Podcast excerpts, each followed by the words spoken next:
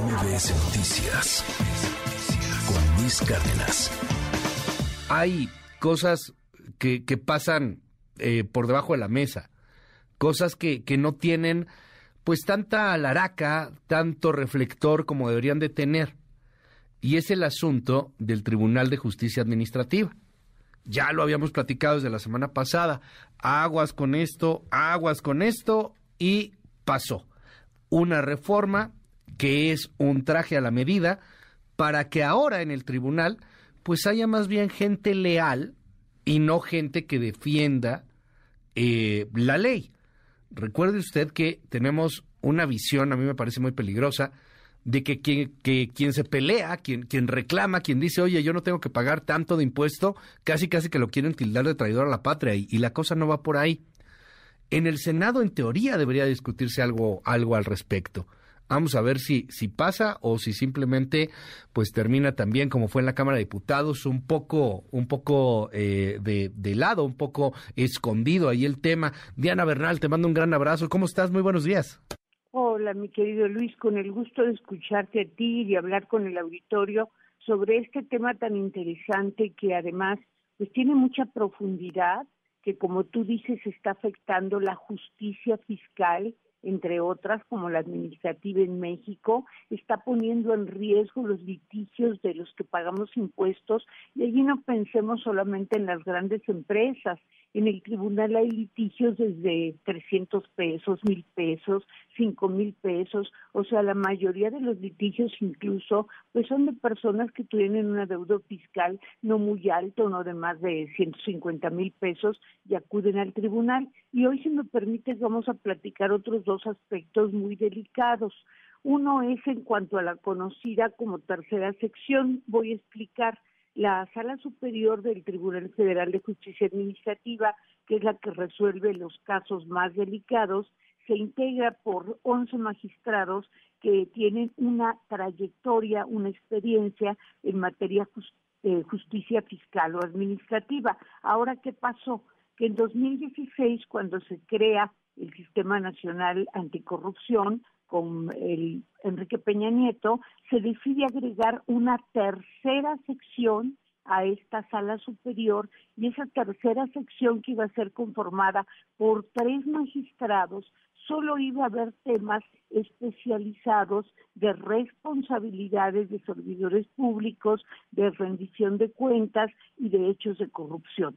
Bueno, pues ahora resulta que en una carambola, así como hablamos de bola rápida, si resulta eh, presidente o presidenta del tribunal, la magistrada decana y de género femenino de la tercera sección, hay una disposición que, ¿qué crees, Luis? Señala que ahora todos los magistrados de la tercera sección, o sea, los tres magistrados, en que ahorita hay dos, una será presidenta, pero que por ser presidenta eh, de esta sección de responsabilidades esta sala que nada más se dedica a responsabilidades, también va a entrar al pleno, le llaman jurisdiccional, o sea, al pleno de 11 magistrados para resolver asuntos fiscales y administrativos, con lo cual por un lado se está desvirtuando la naturaleza de lucha anticorrupción especializada que se le dé esta sala. Y por otro lado, pues es obvia, perdón que utilice esta palabra,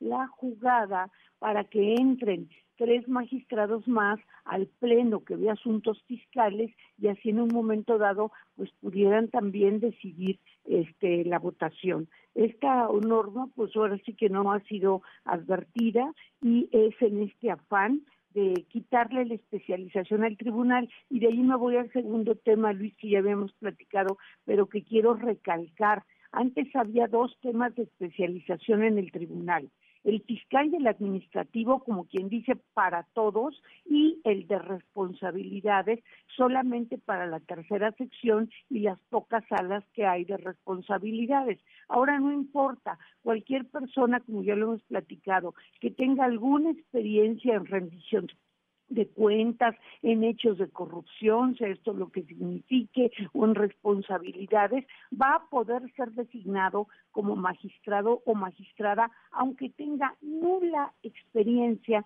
en materia fiscal y administrativa. Y con esto nos vamos ya para concluir este comentario, salvo lo que tú quieras decirme, a lo que ya hemos comentado.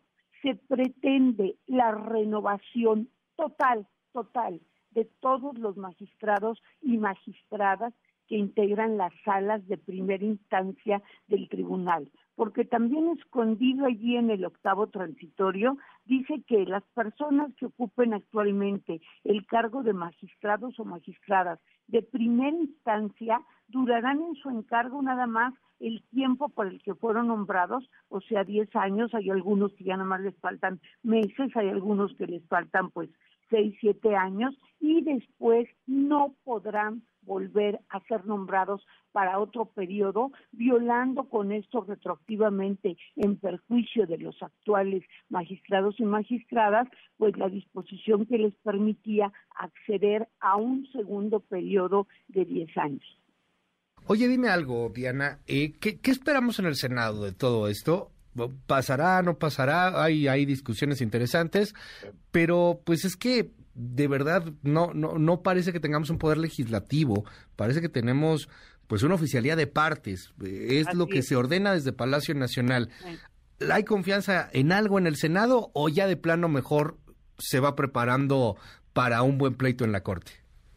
Exacto, esto definitivamente tendría que terminar en la Corte. Pues mira, como hemos comentado, todo el bloque opositor, incluyendo Convergencia, que dio muy buena muy buena exposición en tribuna, igual que el PAN y el PRI, están en contra, pero lo que es el Partido Morena y sus partidos aliados, el Partido Verde y de Trabajo, están a favor. Pero hay una situación, Luis, el presidente López Obrador ordenó que se les quitaran también en el Senado las prerrogativas que se les habían dado a estos pequeños partidos del trabajo y verde para que pierdan su registro si no alcanzan 3% de la votación y no haya la transferencia de votos que se había acordado en la Cámara Baja, en la Cámara de Diputados. Tú me dirás, ¿esto qué tiene que ver? Pues no sé, pero yo temo, o no temo, espero la reacción de estos partidos, puede que estos partidos digan, pues con estos aliados, pues para qué quiero personas o partidos que no sean mis aliados. y tal vez esto pudiera influir